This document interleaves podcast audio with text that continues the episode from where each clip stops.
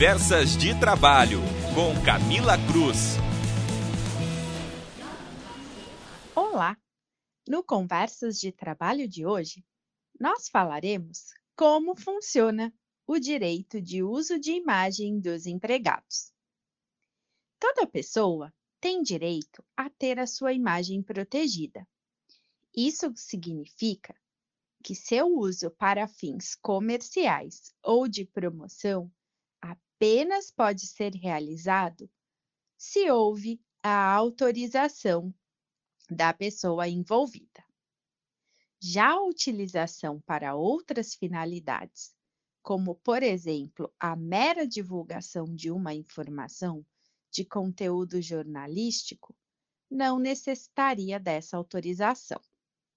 Na nossa Constituição Federal, no artigo 5, inciso 10, a lei dispõe que são invioláveis a intimidade, a vida privada, a honra e a imagem das pessoas, assegurado o direito à indenização pelo dano material ou moral decorrente de sua violação.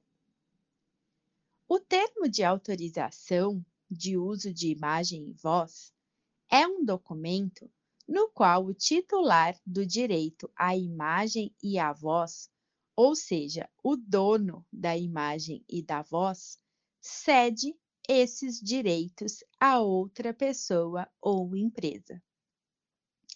Por meio desse documento, a pessoa ou empresa passa a ser detentora do direito de usar a imagem ou a voz do titular, dentro dos limites permitidos nesse termo.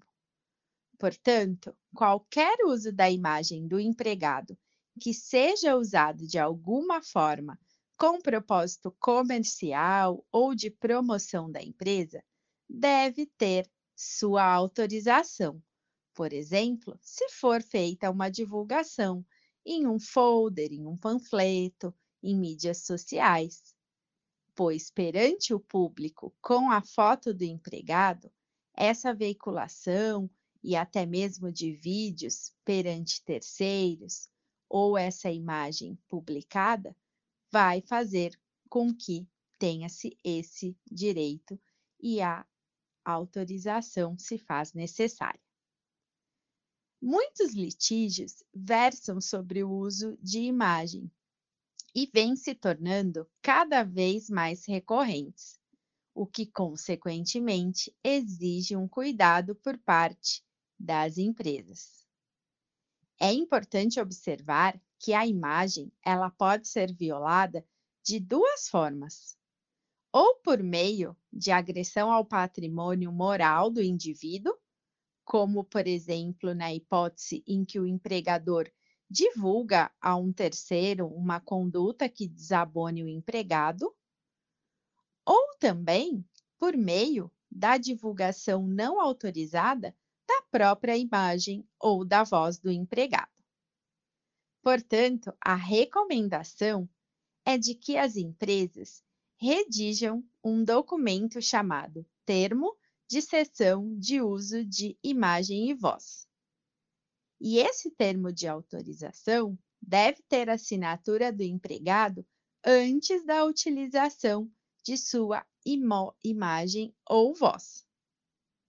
Por ser um direito disponível, o empregado pode ceder a sua imagem e a sua voz para a empresa de forma gratuita ou onerosa.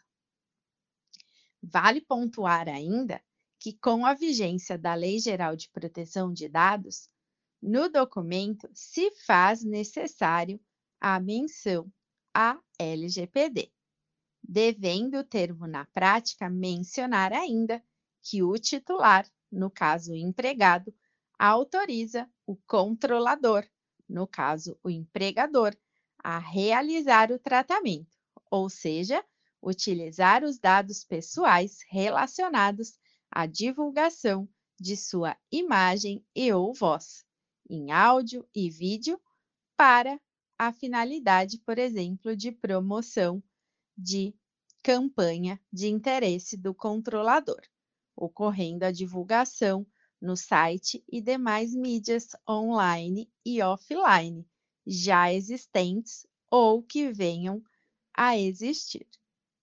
Esse foi o nosso podcast da semana. E se você quiser mais informações, acompanhe o meu perfil no Instagram, professora Camila Cruz, e até o nosso próximo. Acompanhe mais notícias em contábeis.com.br.